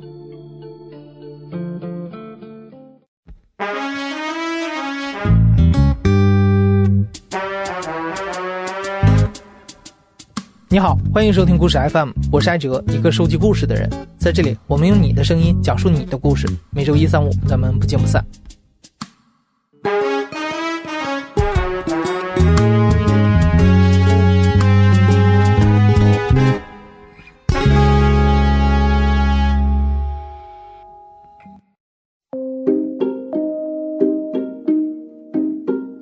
二零一五年的夏天啊，我当时刚结婚不到一年，然后我和我老婆就去了一趟欧洲，算是度蜜月吧。那我们其中那个机票是在迪拜转机，其中有二十多个小时，所以可以出机场，在这个城市里玩一玩。那我们当时就出去了，在那儿订了一间酒店，然后玩了二十多个小时。当时正好赶上是这个穆斯林的斋月，然后根据我以前的认知啊，我以为这个穆斯林的斋月，那就是他们的一个习俗，每年会有这么一个月，白天不能吃东西，只能在晚上吃，呃，日出之前吃。嗯，那我觉得迪拜是一个国际性的大都市啊，有很多的外国人，穆斯林不吃呢，我们这些非穆斯林，我觉得我可能应该是功课没有做足，这也许在人家的文化里是一个非常冒犯的事儿。我说啊，呃，不好意思，那我们赶紧收起来，就没有再吃。那后来我才发现，其实，呃，这个在迪拜的外国人，他们要想吃东西的话，都是把东西买到自己的房间里去吃，在公共场合吃的话，还是一个相对冒犯的事情。这算是我经历的一个不大不小的文化冲击吧。那时间到了二零二零年，因为疫情嘛，我们很多人应该很久都没有出去旅行了。过去那些在旅途中遇到的人和事儿，甚至那些不期而遇的文化冲击，现在都开始让人无比回味了。那上个月呢，故事 FM 发起了一次关于旅行中的文化冲击的征集。今天的节目里啊，我们就选取了其中的三个故事，希望你能通过他们的讲述，更加理解这个复杂的世界。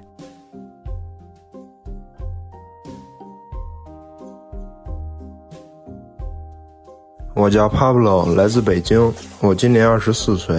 呃，现在是一名外企的小职员。呃，我这次旅行发生在二零一五年，我去的是美国。Pablo 当时参加了学校的一个项目，要先在美国实习三个月，然后才可以去旅行。因为一直很热爱美国文化，他就满怀期待的去了。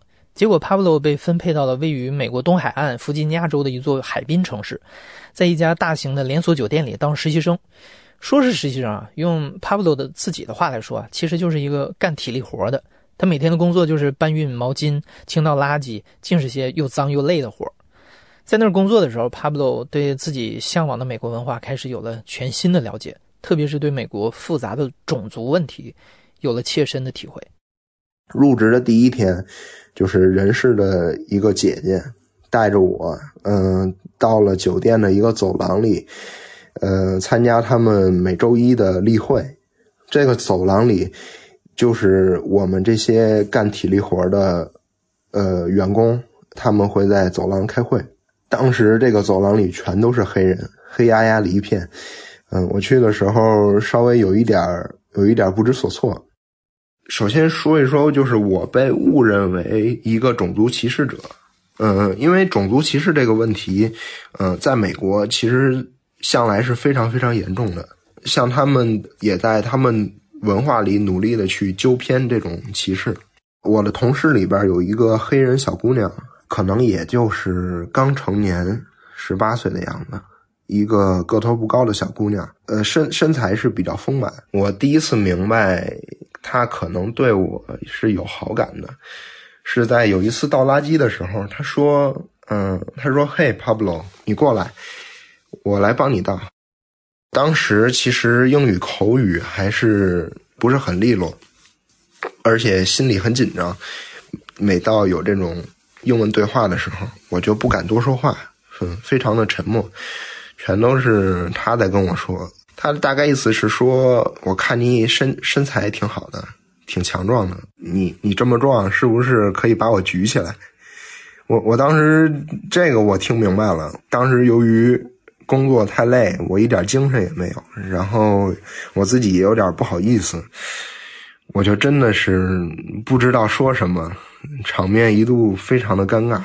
这个小姑娘就用很很暧昧、很很期待的眼神看着我。这个事儿后来就不了了之了。慢慢的，我就越来越能明白他对我是有意思，而且他在对我各种示好。我真的是心里特别尴尬，而且我的英语说口语真的是不太会说，心里特别的慌，而且我这个恋爱的经经历非常少，我不知道怎么能很体面的去应对这些东西。有一次，终于就是被我这种糊弄磨得没有耐心了。他就问我说：“问我喜不喜欢他？”那个时候我们在一起等电梯，我们两个人都面对着电梯门，面对着电梯的那个按钮。我我什么都没说，我装作我听不懂。他说：“他说我知道你听得懂。”嗯，之后就是一一阵沉默。沉默之后，他问了一我至今特别难忘的一句话。他跟我说：“Are you racist？” 他大概是这么个发音吧。他问我是不是一个种族歧视者。他可以说他真的是对我全都摊牌了。他说他可能心里想的是，老娘对你暗示都这么明显了，你你为什么还不约我出去之类的？问我是不是一个种族歧视的人。后来他可能是真的觉得我是不喜欢黑色人种的，他后来再看我的眼神就不会再有这种暧昧和充满期待了。每次看到他的时候，他总是表情有些严肃，可能有一些有一点怨气，也有一点委屈失望。还有一次经历是我感觉我受到了种族歧视。有一天，嗯，我刚从超市出来，太阳特别特别的大，天气太热了，有平均的气温每天都是四十多度。我当时是买了一箱汽水，但是我的交通工具只有一辆自行车。当时走在路上的时候，迎面就过来一帮大概有三四个十岁出头的这个白人小男孩。可以说，他们就是最令人讨厌的年龄的小男孩。然后他们走过来的时候，一脸坏笑，迎面就问我说：“嗯，我在干什么？”他们就看我，看到我扶了一箱汽水，他们就问我说：“你你是不是卖汽水的？”一一边说一边就就乐，好像就是在嘲笑我之类的。后来他们看我不理他之后，他们就主动要伸手去。嗯，去拿我的汽水，然后我当时就就怒了，我就站下来，呃，让他们让他们滚。我说这个汽汽水五到一罐，如果你买了，你如果你动了，你就要付钱。然后他们就开始嘲笑我说五到一罐不是吧？然后说中国人都是奸商之类的这样的话。然后我说了一句 fuck off，让他们就滚开了。我在美国遇到了很多很多像。美国白人的小孩他们都有非常非常让人，呃，尖酸刻薄的嘴脸。我觉得这个可以一定程度反映出来他们的父母是怎么去教育他们的。可能他们的父母很明白这个社会的种族歧视的潜规则是什么样，有些话能说，有些话不能说。可能在他们的这个社会上是有禁忌的，但是。童言无忌，小孩子就会把他们这种不敢说的话，嗯，说出来，把他们不敢表达的一些尖酸刻薄的感情表达出来。嗯，还有一个故事，嗯，我有一个同事 Mike，长得非常非常像我很喜欢的一个黑人的说唱歌手 Tupac，他人的性格非常的爽快。但是感觉他会脾气会有一点暴，我就觉感觉他非常的有黑人范儿，很像我在说唱 MV 里边看到的那样的黑人，所以我对他会有会有一些莫名的好感，而且我想向他示好，想交他这个朋友嘛。有一次我就是想为了跟他套近乎吧，我就倒垃圾的时候，呃，我就扔了这个。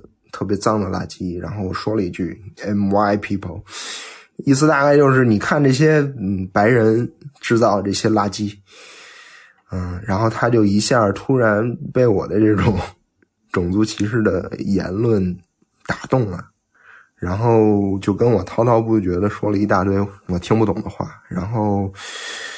我突然就发现了，其实结识黑人好朋友的这个社交密码，就是去制造与白人的对立，去制造这种种族歧视，你去跟他站在一边，就可以，嗯，收获他的好感，收获他的信任。嗯，其实像我们生活在国内生活很久的中国人，我们不懂什么叫种族歧视。种族歧视这个东西在国内几乎没有。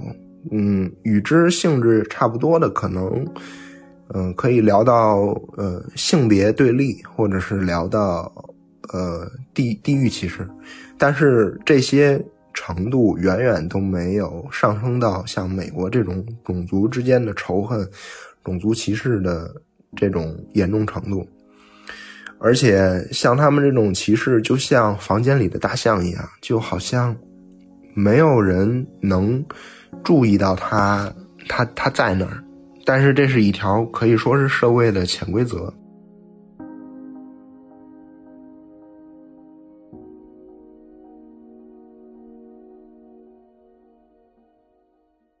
我叫奶酪，来自上海，今年三十三岁，曾在一家空间设计公司工作。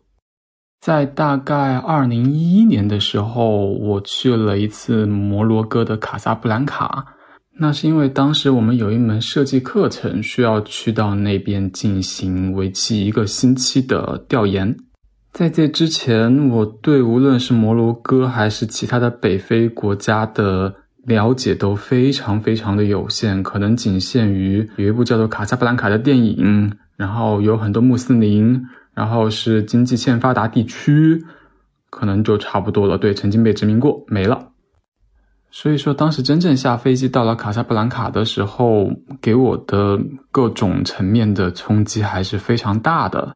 这个城市给我带来了非常强大的、强烈的陌生感。比如说，虽然我当时去了欧洲，虽然不是自己的国家，但是我至少听得懂他们说话，然后。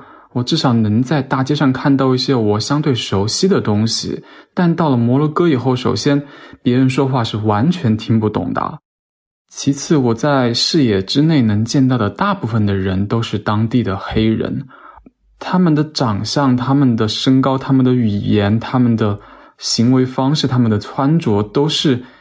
你没有办法去把他们去和你生活中的经验，或者是你在各种文学作品中看到的一些经验所联系起来的，和他们的交流过程中会有很多的陌生的地方，甚至是一些让你感觉到有一些不安的地方。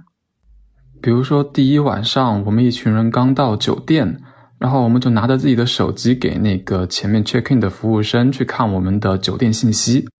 结果那个前台的服务的大叔，他给我们办理完入住以后，他就很顺手的去把我们的手机放到了自己的口袋里面。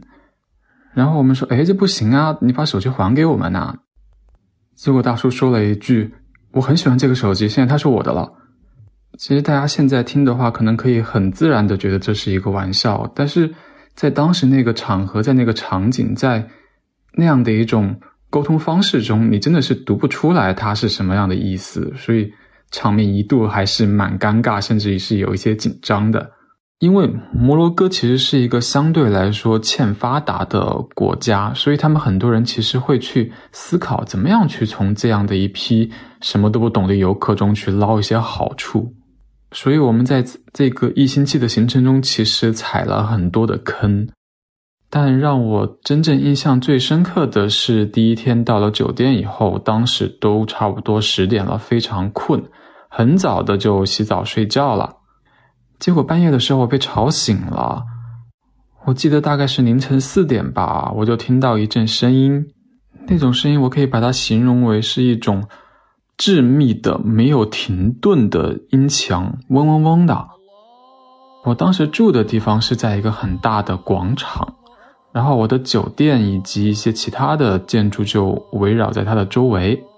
结果我一探出窗外，我就会发现广场上密密麻麻全都是人，他们全部跪着，然后朝着一个方向，然后在应该是在祈祷吧。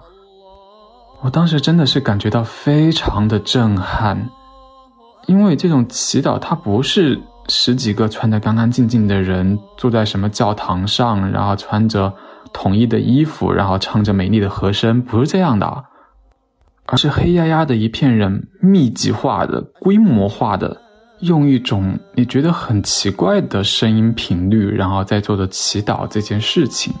我还记得当时还是蛮黑的，但是月光打在他们身上那种感觉，你有觉得它是一种很壮丽的宗教文化，但是因为很陌生，因为你听不懂他们在念什么，因为这种形式可能会感觉到有一些粗糙，再加上它又是以这种不期而遇的方式出现，所以当时我甚至觉得它会有一种回归本源的生命力在里面。当然，这种宗教感、欠发达感只是卡萨布兰卡的其中一个面相。大概是在第三天、第四天的时候，我觉得我大概已经适应了当地的生活。慢慢的，我发现这个粗糙的、混沌的，甚至有一些不知道什么叫做委婉的城市，似乎渐渐的给我带来了一些久违的熟悉感。比如说那些在老城的棚户区里面的菜市场，它真的和童年的时候。我外婆牵着我去的那些菜市场非常的像，然后那些琳琅满目的东西挂的到处都是的那些商品集市，它就会让我想到家乡那些小商品批发市场。还有就是在夜市上面，我们可以买到煮蜗牛。我当时那些欧洲同学真的是觉得非常恶心，避之不及。但是我吃的非常爽，就像以前小的时候在夜市上做螺丝一样。当然，整个城市里面也有很多很好的帮助过我们的人。有一次大晚上我们迷路了，我们去问警察，结果警察直接就开着摩托车把我们送回酒店了。还有一次是我们坐火车去马达克什，是没有座位的，我们坐在地上。当时感觉好像到站了，火车速度也很慢，但是并没有停下来。我们就问旁边的小孩，旁边的小孩说：“啊，你们已经到站了，跟我来。”然后居然就带着我们直接跳下了慢速的行驶的火车。我们当时一心有余悸，一边又在想：哎，你不是还没有准备下车吗？结果小孩就摆摆手说：“没关系，不用谢，Good luck。”然后就扬长而去。我们也不知道他会去哪。所以总结下来，这次去卡萨布兰卡，它带给我的文化震撼是多方面的。一方面，它让我看到了这个城市这一种传统与现代的巨大碰撞，混沌感和秩序感的碰撞。这种碰撞甚至让我和另一个时间维度的我自己的家乡有了一次对话。我叫大梦，现在生活在香港，是一名公关从业者。二零二零年跨年之前，就二零一九年的年尾，我和我的一个女同学，我们相约两个人一起去以色列和约旦旅行。大梦他们当时制定的路线是先从以色列入境，从北玩到南，再过境到约旦，从南再玩到北，然后最后从约旦北部的一个关卡回到以色列。结果原本计划离开约旦那一天，因为错过了出关的时间，两人不得不在约旦又多待了一天。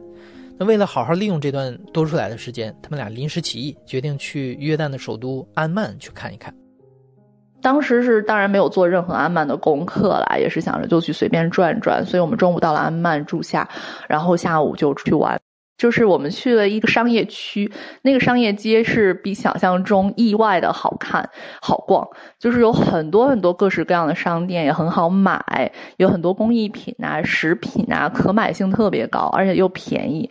最最让人印象深刻的就是那里的人无比的热情，就是我们走在街上，就基本上每家店的店主和客人都会跟我们打招呼，特别热情，也不是让你买东西那种推销式的，就好像是发自肺腑的欢迎你来我们这儿玩，就完全没有想到怎么就这么。一个乐土，大家都好开心，每个人都挂着笑容。接下来，我同学就说他想去看一下，试一试约旦的甜品，因为就是他有读到说有很多那种啊约旦本地的点心，就是那种像蜜食之类的那种东西啊，然后挺好看的，想去那个点心铺去看一看，然后拍拍照啊，尝一尝什么的。然后就找到了一间排队人很多的，就是专门是卖点心和甜食的那种店，就是也没有什么招牌，然后很小，大概也就十平方米吧，然后里面有大概五六个三十到五十岁中间的这些叔叔在里面忙，就是很昏暗，就是一个黄色的那种灯，然后墙上有一些油腻啊，然后还有一些黑色的烟，但是特别有人气，门口有很多人，然后那个气氛也是非常的好，然后。我同学就是那种在门口踌躇，然后那个大叔就出来跟我们说：“哎，你们那个是不是对甜品有兴趣？快进来，快进来，我们这儿有好多好吃的，来那个请你们吃。”然后我们就进去，他们就真的超热情，把基本上每一种甜品都拿了一两个，然后就给我们弄了一大盘，说来那个尝尝，这些都不要钱，随便尝一尝。然后我们两个就在那儿吃，然后那个应该是店主，也是一个四五十岁的一个大叔，也是戴了一个鸭舌帽，然后留着小胡子，穿着一个挺精神的一个皮衣。然后他就问我们说：“你是啊，是哪里来的呀？啊，是中国人。然后为什么会来安曼呢？”他跟中国还是挺有缘分的。他以前是做外贸的，曾经去过中国，所以对中国人印象也都非常好。然后我们就相谈甚欢，然后那些大叔就在那忙着去打理他们的那些点心，就整个小店里都洋溢着快活的空气。然后大叔就问我们说：“啊，你们那个离开阿曼以后啊，准备要去哪里呀？”我就看到我的同学马上就要回答了，然后我就突然想，哎，不对，就是阿拉伯国家和以色列关系也不是特别好，是不是不太应该讲说我们离开了这里就要去以色列，就显得好像我们。就离开了这儿就要投奔敌国那一种，突然特别快的一个一闪念，我想好像不太能讲实话，然后我就打断了我同学马上就要张口的时候，然后我就说，哎，我们是要去，明天就从阿曼机场坐飞机回北京了。然后那个大叔就啊说啊，那个太好了，就是你们希望你们这一次在约旦玩的开心，我们就一起又聊了一些别的。然后就后来又问到了这个行程的问题，大叔就又问我们说：“哎，那你们来那个阿曼之前，你们都去哪玩了呀？”然后当时就聊得太开心，所以我已经心不设防，很开心。然后就说：“啊，我们去了那个安那个约旦的哪哪，然后在之前我们就去了以色列的耶路撒冷啊，什么什么的。”然后话一说完，我就心里就咯噔一下，想啊，坏了，我为什么自己自己自爆了呢？然后这个时候就不是我主观的原因，因为客观上也静了。就是那个店里本来是洋溢着快活的空气，但是突然你就感觉你就能简直视觉化，就是那个热烈的气氛突然就凝固了，然后开始降温，然后就感觉房檐开始滴水那种感觉，然后你就能静的能听到那个水的声音，就是哇，那个气氛一下子直堕冰点。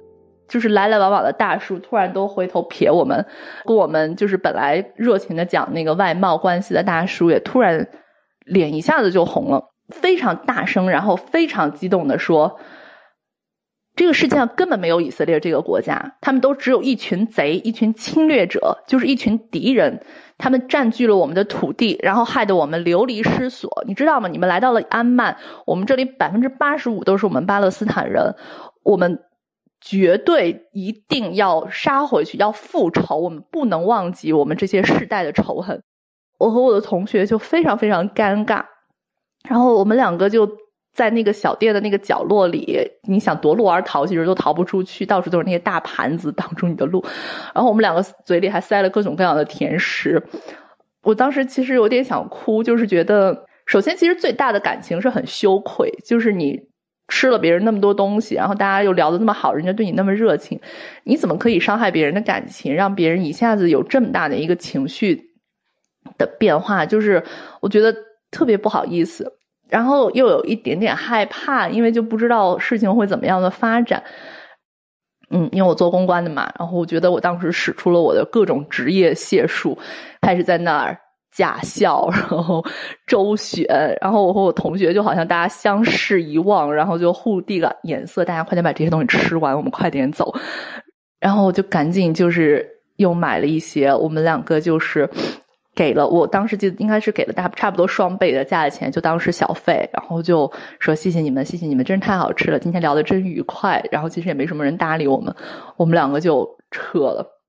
这个惭愧感就一直留了很久，就一直都觉得特别的愧疚。我不应该这个样子，然后我应该做好功课，应该更好的对这些文化有一定的敏感度。反正从那次旅行结束之后，我就会一直特别关注巴以的新闻，因为。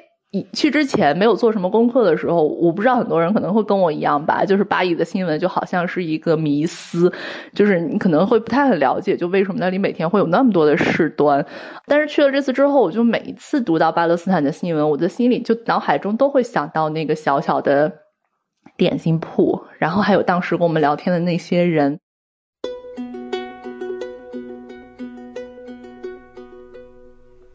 二零二零年行至今日，其实约旦和以色列也是我最后一次旅行，下一次国际旅行也遥遥无期。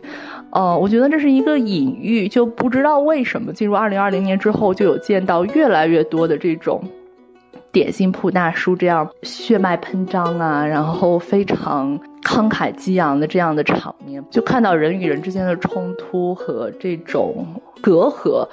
好像是在这一年更加的加深了，所以我就看到这些，总是会情不自禁的再想到那个下着小雨的夜晚，然后就在想说，那家满是油渍的小店，那几位普通的大叔，他们和我们，我们是不是都值得更好的世界呢？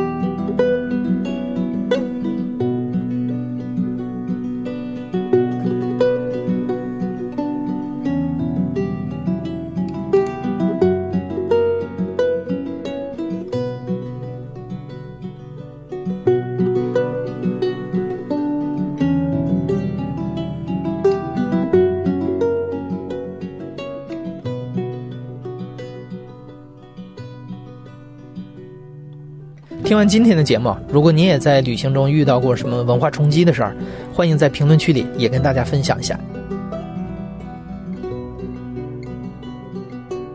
你现在正在收听的是亲历者自述的声音节目《故事 FM》，我是主播艾哲。本期节目由野捕制作，声音设计孙泽宇。感谢你的收听，咱们下期再见。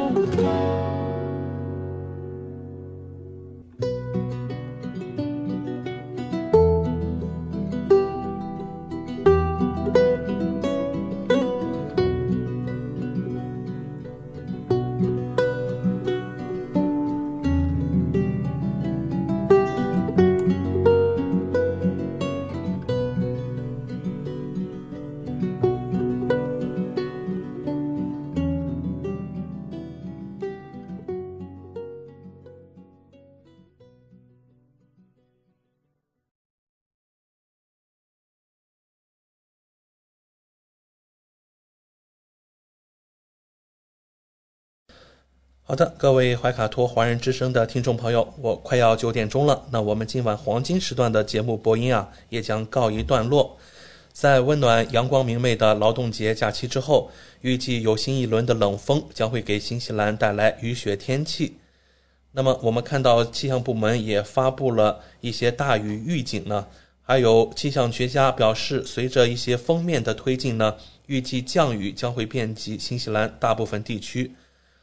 从本周晚些时候，第二条冷锋将从塔斯曼海域东路带来更多潮湿的天气，还有会某些地方的积雪啊也会达到四厘米。我们看到在奥克兰本周大部分时间都会下雨，而在周六和周日的雨势也会变得更大，温度将维持在十五到二十度之间。这和昨天我们预告怀卡托本地的天气是一样的，本周末的天气都不容乐观。惠灵顿也会迎来多云的一周，最高气温在十三到十八摄氏度之间。在多雨多风的周末之前，预计周五将有阵雨和偏北风。好了，那我们今晚的黄金节目就正式告一段落了。今晚主播奥斯卡、小峰、轩轩在这里祝愿各位听众朋友们晚安。如果您通过微信公众服务号博雅文创收听节目，那么您可以继续收听我们带给您您的二十四小时精彩的。华语广播，怀卡托华人之声和您相约在下一个黄金时段空中电波，再见。怀卡托华人之声，音质天成，悦动人生，伴我随行。怀卡托华人之声，音质天成，乐动人生，伴我随行。You are listening to Waikato Chinese Voices. Follow our radio, share the world. 您正在收听的是 FM 八十九点零怀卡托华人之声广播电台节目，我们在新西兰为您播音。For more episodes, use the accessmedia.nz app for iOS and Android devices, or subscribe to this podcast via Spotify, iHeartRadio, or Apple Podcasts. This free FM podcast was brought to you with support from New Zealand On Air.